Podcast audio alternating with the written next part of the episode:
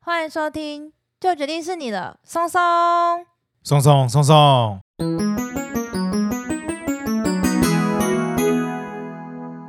大家好，我是你们的专属训练师拉雅。大家好，我是松松，欢迎大家做会轻松聊自然。嘿、今天是这个大年初四，拉阿 贝，你记得太快了，我还没 get 到。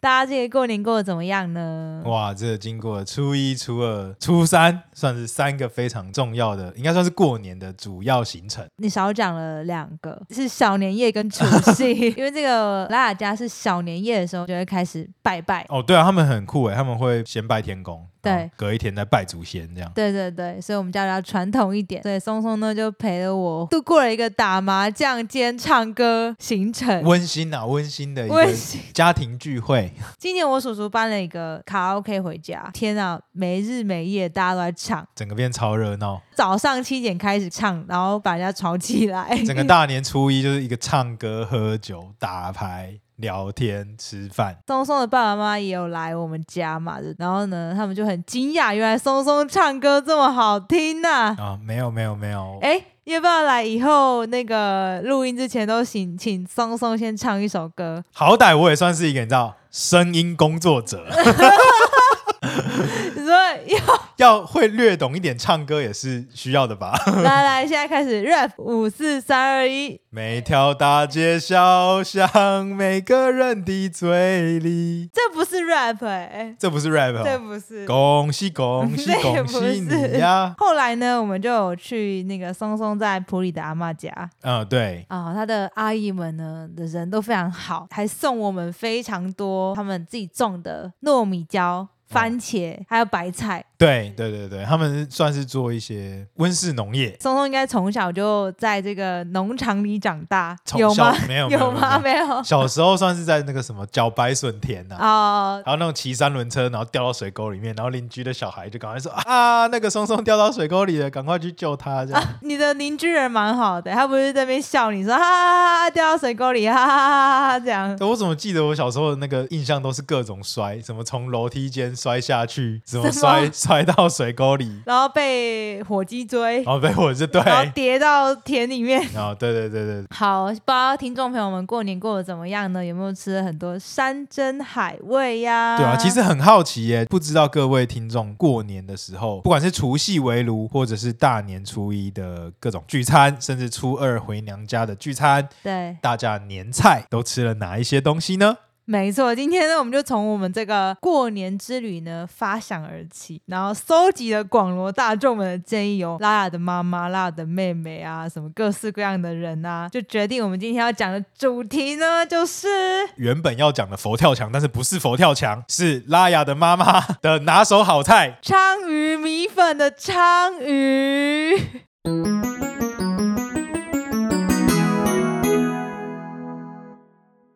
我们今天就要来讲鲳鱼。过年在年菜的餐桌上对，一定要吃鱼，对不对呃？因啊为这个什么？因为年年有余， 没错，对，要五春呐、有村哈。五春有剩啦，就是说我们每年都要有剩，剩下，哦哦哦，有剩对我们每年哦赚进来的有都鱼有剩鱼。啊，对，有对，鱼有鱼啦，鱼嗯对嗯的，这是对我们一。对个算是华人的习俗传统啦。没错没错，对就是要一个这个意象啊年年有余啊！那在餐桌上，我们很常会吃到的就是，譬如说像鲈鱼也很常吃到，但比较常出现的，好像还是金鲳、银鲳。应该是说传统而言呢、大家会最想要吃的年菜鱼就是这个白鲳。那嗯白鲳其实是一个笼统的统称，就是长得很像鲳鱼的鱼，几乎都会被叫白鲳这哎样。，大家先想一下鲳鱼长什么样子，个人会说它长有点菱形啊，菱形。对，一个菱形的鱼， 大只圆圆扁扁，呈现一个菱形的样子。我觉得它很像是小时候在画那种热带鱼的时候会画出来的那种鱼，胖胖扁扁，不是那种八字的那种鱼。胖八字嘛，嗯，它其实也有点像三角形啦。总之呢，这个鲳鱼呢，大家可以 Google 一下它长什么样子。确实，在小时候呢，这个白鲳，其实真正的白鲳呢，又叫做银鲳，它又叫做正鲳，就是正鲳真正的正，真正正的鲳鱼啦。这些银鲳啊、正鲳啊，为什么大家就是特别要吃这个鲳鱼呢？众说纷纭啊。不过以一个华语思维的讲法来讲的话，因为它的名字里面有“昌”这个字，嗯，就是昌盛啊、昌运啊、旺盛啊，就是让我们这一年呢也会过得非常的旺。昌隆对，昌隆没错。那时候不要吃烘鱼，为什么？因为会轰轰轰轰轰轰隆隆冲冲冲，冲我们有取得朴学亮的歌的版权 吗？没有，小心等下被版权炮。听起来也很热闹啊。你说轰咚隆咚 锵，那要吃什么奇鱼哦？应该是七咚隆咚锵。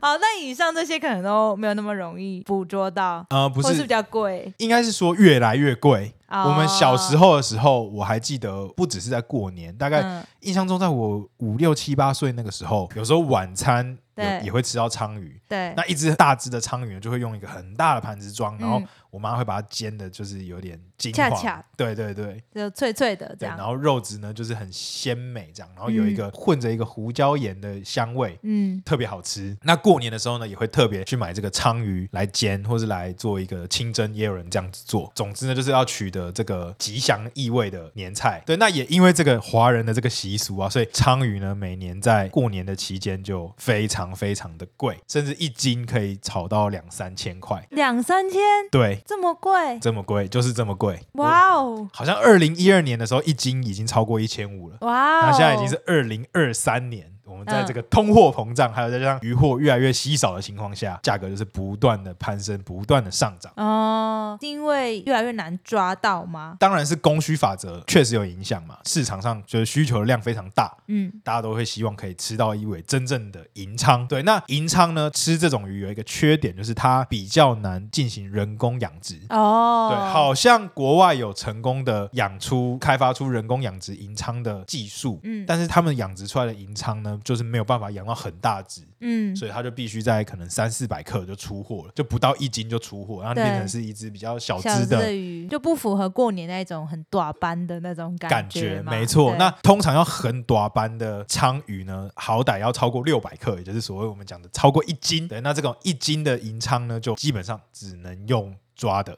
嗯再加上鲳鱼。啊好，我们现在讲到鲳鱼的生态的部分哦。对， ，OK，好，那这个鲳鱼呢，它是属于这个脊索动物门嘛？大家还记得吗？还有脊椎，就是大家吃的鱼翅，就是有脊椎的脊索动物门。条鳍鱼纲近形目鲳科鲳属。 OK， OK， 怎么感觉这个取名有一点偷懒？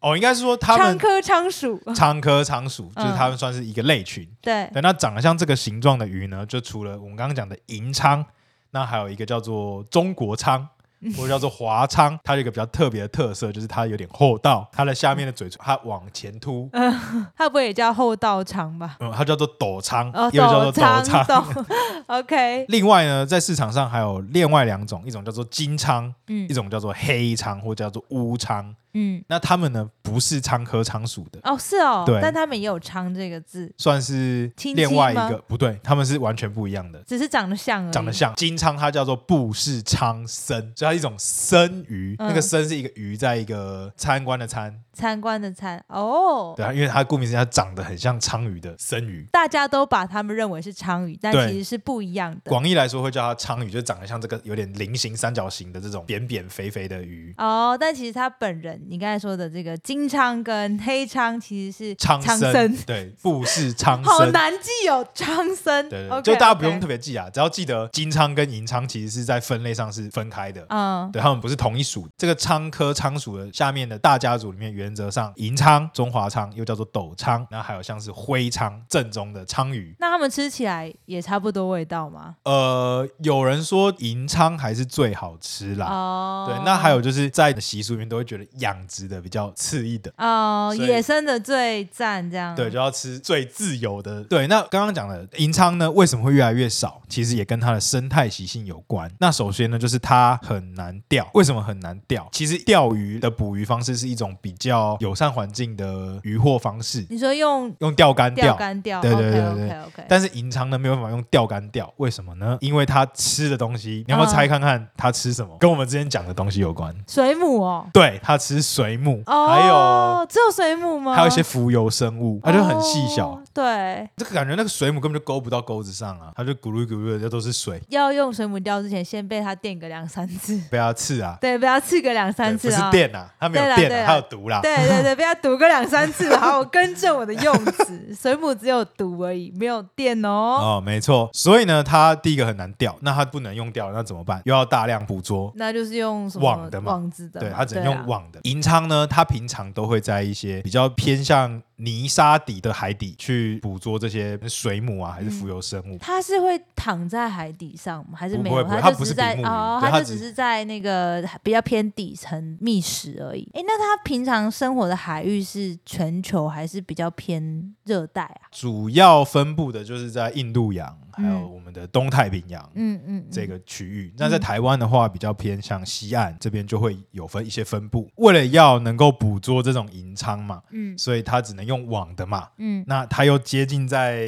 比较底层的地方游动嘛，嗯我好像联想到一些我觉得非常不好的钓鱼方式了。啊、对，所以就会用一种叫做底拖网对的拖网的这种方式去捕捉这种银鲳。对，一定只能用底拖网吗？就是有另外一种叫做刺网，也有人叫流刺网，嗯但流刺网跟刺网不太一样。嗯刺网是把网平躺在海底，对然后等到时间到了这样捞起来。对，它不是在海底整个刮，就用这种刺网的方式呢去捕捉隐藏也会有。嗯那相较于底拖网的方式呢，好像刺网的方式因为比较像陷阱，对所以银鲳的鱼体比较不会受到那么多刮伤。对刺网抓的量呢没有底拖网这么多，对，毕竟它走在一个定点嘛。对，但它可以卖的卖相也比较好。嗯，嗯，就是它，因为它的鱼体比较漂亮嘛。只是说底拖网呢，这种语法呢，它就是大量捕捉，嗯，所以就会一次抓很多，一次抓很多，再加上华人市场的需求量大，一下子这几年银鲳的数量就少了非常的快。嗯嗯，对，嗯那虽然在泥岸底呢，利用底拖网这种方式去渔获的伤害呢，相较于在珊瑚礁做底拖网的方式是，对环境的伤害是没有那么大，因为它比较不会破坏底层的珊瑚礁嘛，因嗯，为它这个泥岸底就比较没有其他的珊瑚礁之类的珊瑚礁或是物微种环境的嗯构造会可以被破坏，嗯但是他们这种大量捕获的方式，还是也算是一种竭泽而渔啦。嗯，就是一次就捕捉全部，一网打尽。，对，有多少捞多少。嗯对，因为这种捕捉方式呢，也会捕捉到很多所谓的下杂鱼。这些嗯下杂鱼就是各种杂七杂八的，嗯有一些是某一些名贵的鱼的小朋友嗯，啊，有一些是就是不能吃的鱼不能把它丢回去吗？哦。因为这种海底的，因为水压的关系，他们捞上来以后，其实存活几率就很低了，哦，你看一上来就挂了，对，啊就没有办法这样。就就去天堂了。因为海底的垂直深度其实是很高的对嘛，对对对，我们的大陆棚就两百公尺深，对，这种两百公尺深很快被拉上来，他们的鱼体都承受不住，对，就是没有办法生存下去，没有办法适应这个那么大的压力变化。 那再者呢，这些下杂鱼呢，有一些是没有经济价值，嗯，或者是它不能吃或不好吃，那这些下杂鱼呢就会被杂是什么？杂杂乱的杂，是对不是对对对下是什么意思？就是下杂，有点像下水汤啊，就是、哦，下杂对鱼，就是一些哦杂七杂八的鱼，嗯嗯对。嗯那这些杂七杂八没有不是主要渔获的这些鱼呢，他们就只有几个下场，要么呢被拿去打成鱼浆，嗯做成一些鱼丸啊，或是什么的。那有另外一个方式呢，就是拿去喂一些饲料鱼，嗯然后把这些饲料鱼呢，可能会被人拿来吃，或是会被拿来做成罐头，嗯，或是这些饲料鱼呢会被拿去喂别的鱼，像是那沙丁鱼啊、嗯这些。不能把它们再丢回海里吗？至少让海比较环境比较你说喂海里面的其他鱼吗？但是一个船出出去，这些下杂鱼它一样都已经被它捞上来，它就是要让它 哦，获它利就是最大化，哦，就它算也是不毛会利。哦，对 OK，好吧，好吧， 所以通常呢就是不会这么好心把它丢回对啦去懂。啊懂，嗯嗯，对，那在这样子的背景之下呢，银鲳这种鱼就消失的很快，那然后也越来越贵。嗯，所以其实吃真正的银鲳这个经验呢，已经真的停留在我的回忆里面了。真的吗？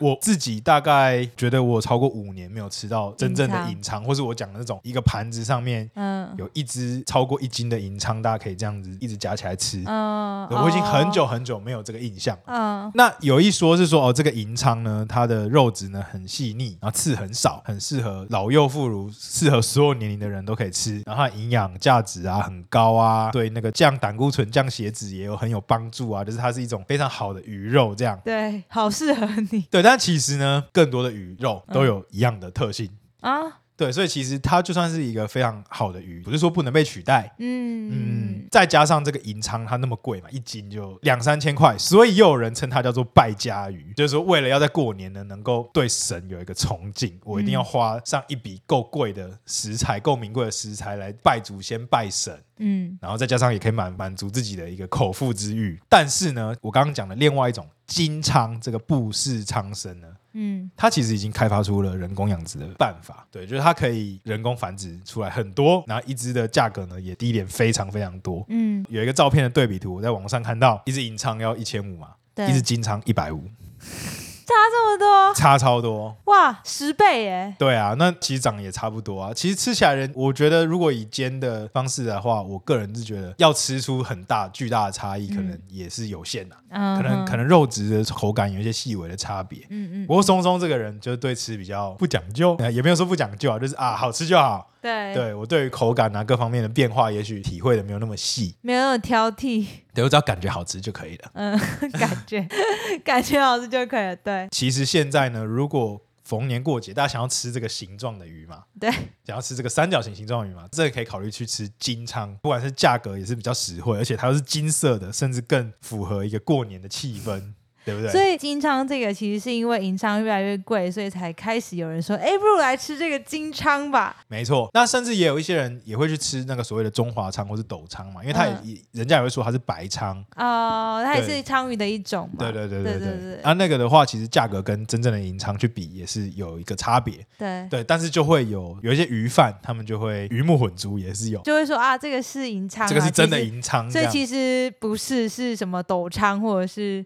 中华鲳啊，金鲳或者是中华徽鲳啊，对对对对。哦，外观上来讲很难分吗？银鲳跟斗鲳的话，就只差在厚哦道的厚不部厚分道，对对啊。原鲳的话，它尾巴的形状不一样。哦，对对对嗯嗯嗯，那黑鲳的话，就体色就是完全不一样，所以应该是比较难辨别错了。啊因为黑鲳的话就比较接近咖啡色、黑色那种颜色。那总而言之呢，这些鲳鱼呢都可以吃，也都是不错的鱼。大家可以不要那么执着在吃这个语法非常困难的这个银鲳，嗯。对，因为它的数量确实现在也是越来越少。对，那如果说我们不叫我们尽量不吃银鲳，让它的需求变少的话，是不是说它就比较容易继续存活下来？呃就是会比较少捕捉嘛。那也许它的数量有一天可以再恢复到比较正常的状态。当然，如果不要一直做这么呃一网打尽的做法的捕鱼方式的话，对，确实是可以改善他们的处境。嗯，那其实也不是说底拖网就是一个完全很邪恶的语法，嗯对，它就是一种语法嘛。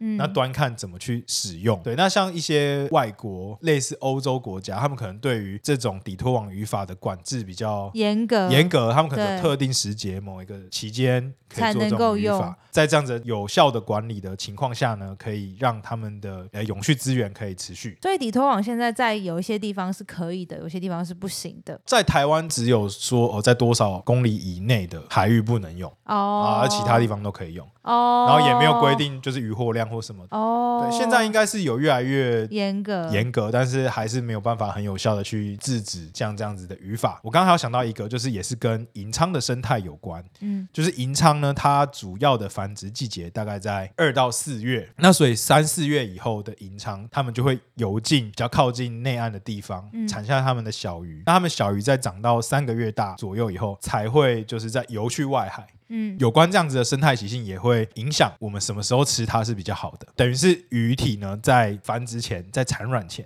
嗯，它的肥度啊、油脂啊各方面，应该会是最好吃的。大家推估一下，大概就是十二月、一月、二月。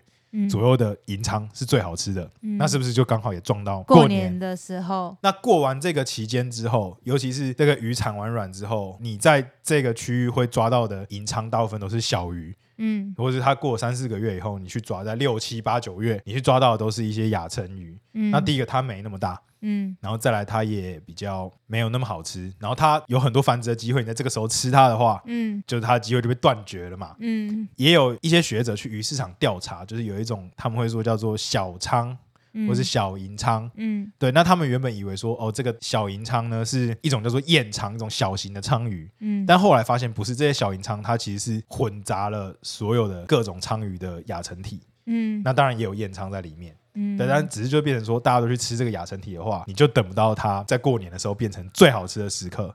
嗯这些都是一些算是吃海鲜的技巧吧。我们要怎么样才可以永续的去吃好这样子的海鲜？哎、我有一个疑问，可是你说它在繁殖前吃是最好吃的，那不会等于还是把它在繁殖的时候的机会给阻拦掉了？还是他们其实在亚成的时候就会有一些繁殖能力的？应该是说，你如果要吃到好吃的鲳鱼，然后要嗯符合我们的价值观，对，对，那你就是在那个时候去利用它。嗯、那因为诶，就是繁殖前的时候也不是最好吃的嘛，那你为什么要在不好吃的时候吃它？哦，你说让它可能变再变大一点，中间还会有多一点让它繁殖的机会。对啊，对啊，而而且哦它捕获起来的价格，小银仓跟真正的银仓的价格差很多啊。同样之余，它可能再过三个月，它它可以贵非常多。嗯，对，那你为什么要在它很便宜的时候就把它弄来吃？就不管怎么样都是不利的嘛。因为我认真想说，还是其实应该要等它生完 baby 之后再吃是更好的。它生完 baby 之后，可能就不好吃了。哦，是哦，对，因为它那个时候它的能量都消耗完了，它就会变得很瘦。所以像有一些吃鲑鱼的也会啊，就是野生的鲑鱼啊，什么加拿大野生的鲑鱼，繁殖季之后都会变得很难吃。但它至少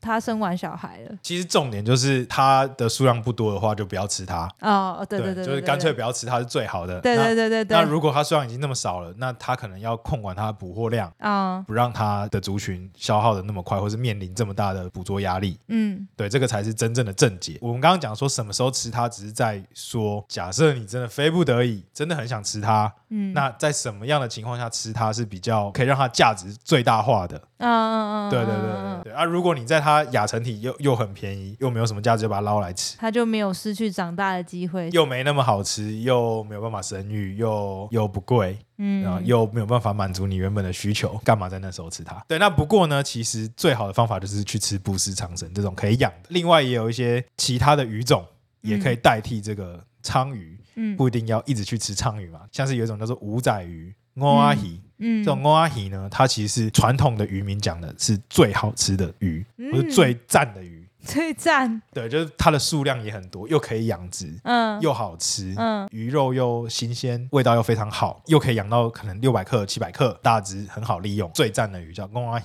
五仔鱼。五仔鱼，那鲳鱼只排第三名，哦，那第二名是谁？第二名是昂刷红鲨。红鲨。对对对，红鲨也是一种长得有点像鲳鱼的。有人说红鲨就是金鲳，但是我个人印象中不是，我还在查证。哦对对对对对。还在查证。因为因为真的，因为鱼的叫法跟呃它的分类嗯有时候很混乱，就是你嗯没有办法对得起来。嗯嗯嗯嗯，嗯，对。就大家可能一般听到的，跟你实际上去找的又不太一样。对啊，我要再去查证资料，但我倾向昂刷是独立的一种 啊。对对对，总突然觉得松松今天变成渔获大师了，而且很认真的，我觉得好像刷是另外对一种对对了。然后好像第四、第五名呢，我们这次有吃到，嗯，就叫做嘎啦嘎啦，啊有没加有辣。有没有中文呐、我怕我们有听不懂台语的听众哎、那这个嘎啦呢，加辣有另外一个日本人的叫法，对叫做真鲷。真雕，对，就是也是一种长相鲷鱼的。这次你妈妈哦就有煮嗯，对嘎啦嘎啦，也是一种蛮好的鱼。它第一个它可以用钓的是加辣鱼吗？加辣鱼，没错，嘉义的加辣味的辣嗯，嗯腊肉的辣，嗯对，呃加辣鱼又叫做真鲷，也有人在切生鱼片。嗯对，那这个加辣鱼呢，第一个它可以用钓的，嗯然后再来它数量也很充足，嗯，对，然后它好像也可以养殖，都是海的吗？都是海的。嗯嗯嗯，那加辣鱼呢，它又蛮大只的，对。摆在餐桌上也蛮漂亮的，可以分好多个人吃，聪聪这次就吃了很开心，他一直说哇，这个好好吃对，这真哦，的蛮好吃那的。好好吃哦，因为去哎、他妈妈他们家真的很厉害，算是都会买海味的比较好的鱼，哦，我妈啦，我妈很厉害，对他们很会买什么黑鲷啊， 嗯或者是买黑毛、白毛，嗯，或是白格、黑格这种钓货类的鱼，如果是钓客的话，会很想钓到的那种大鱼。嗯，突然怎么突然觉得我妈妈形象高大了起来？ 原来我妈妈都知道这些鱼哦，我都不知对啊，道。我我他都他都知道要买这种鱼。嗯对，那真鲷也是这个类群的其中之一。嗯，那真鲷呢，又叫做殷红鲷，它的颜色在成熟的时候，尤其是过年这个期间，嗯，会呈现一种绯樱花红，色吗？对，，樱花红，嗯，看起来就呃很喜气，就嗯也很符合过年的气氛。对，哦，然后跟黑格黑毛比起来又更细腻，比较软嗯嫩。我都吃不出来差异哦，我真的对于你都觉得是真的无锅鱼，对我 不对？ 没有没有没有，有没有，我真对鱼没有那么有 feel， 哦好像嗯，好像对鱼不是在我的狩猎范围之内。哦，对，他说：“哎、你怎么都吃得出来这些鱼的差就异？味道其实还是有差。哦，对，那像现在的养殖技术已经很强了，我觉对得像无锅鱼都已经可以弄到很好吃。嗯，我们最近去全年随便买了无锅鱼，拉雅也只是简单料理一下，加一个一些意式香料，嗯对，就变得很好吃。嗯，嗯，真的也没有什么土味，虽然有一个无锅鱼的鱼味，对对对对，但但真是是香的，但是是香的，就会整个觉得好吃。嗯嗯，那我觉得现在这么多鱼、这么多选择的情况下，嗯，我们真的也不一定要拘泥在吃真正的正常或是这个隐隐藏嗯对对对，我在想，你妈妈做的鲳鱼米粉可能就不会是隐藏。我觉得应该不是，如果是我啦，我要买一只那么贵的隐藏，我不会把它做成鲳鱼米粉，我你因为知道把它吗煎才吃， 对，不你会让它看起来是一整个的啊。如果鲳鱼米粉只是像是米粉里面的肉块，那就嗯好像有一点可惜。有点浪费哈。对。对对对对。哎、妈妈听到了没？听到这一集可以跟松松说一下，你是用什么章？啊，如果真的是银仓的话，那我只能说，你吃太少我了。可能吃了好几千块到肚子里面，我都不知道。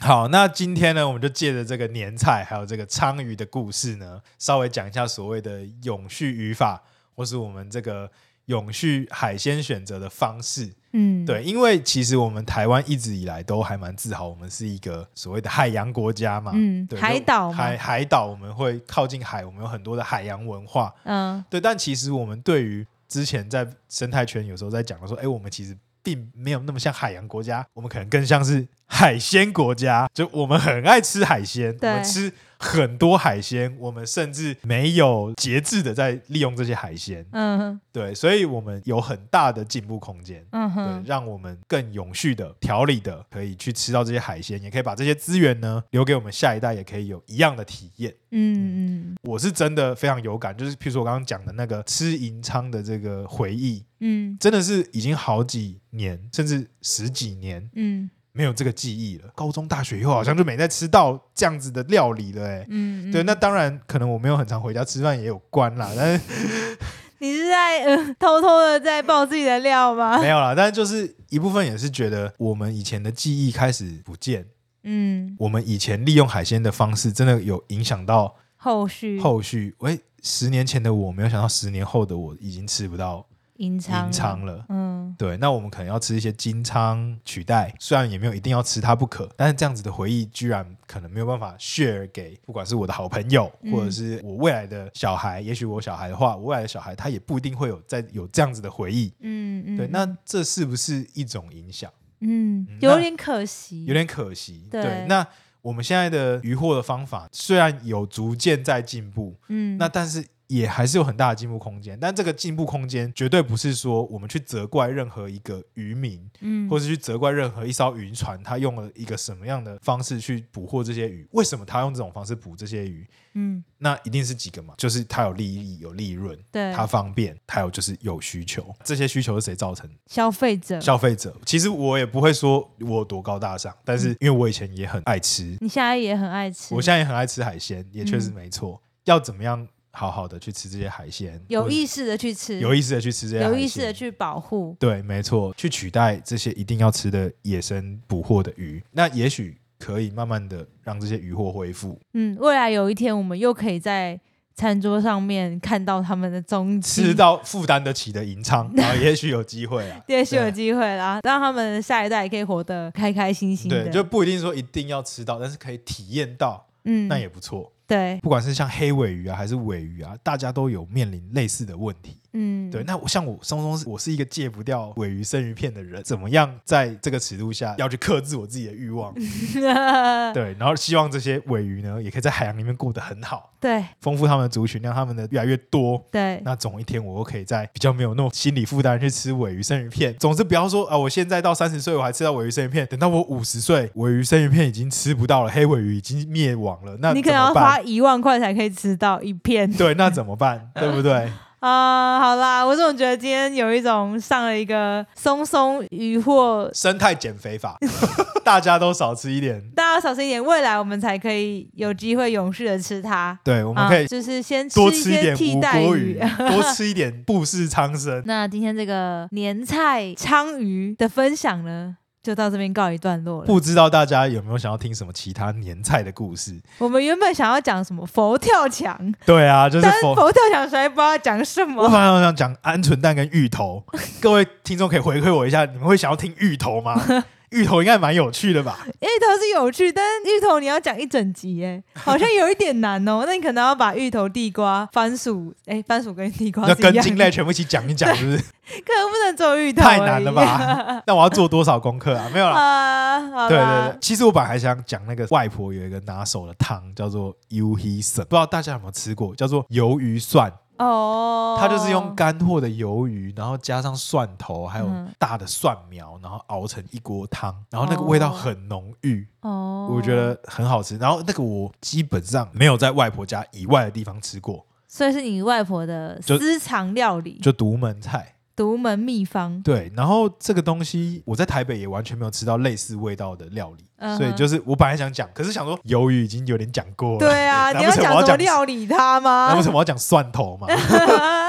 哎、其实本来这一趴还有一个故事，就是本来要叫拉雅要分享鲳鱼米粉要怎么做 啊，不然这个年菜只讲了一个名字。不会啊，超鱼米粉大家就是，哎、我来口号我妈 妈，喂， 再补录一段这样。啊它那个鲳鱼米粉其实有点像芋头米粉，对对对算是比较偏一个不是，mix 版，不是全干的，也不是全湿的，对它对，是有一个点勾勾，勾勾，没错，但又蛮好吃对，有的，配上芋头啊，嗯然后有一些虾米啊，嗯。中式年菜的味道。没错，好，听众朋友，不晓得你们今年过年吃的什么年菜呢？欢迎跟我们分享哦。如果你对佛跳墙里面的芋头跟鹌鹑蛋有兴趣的话，也可以告诉我们哦。还是我们也栗，子，所以我就说根茎类啊，你要不要就是栗子又不是根茎哦栗类，子？哎，那是果实、还哦。有果实啊。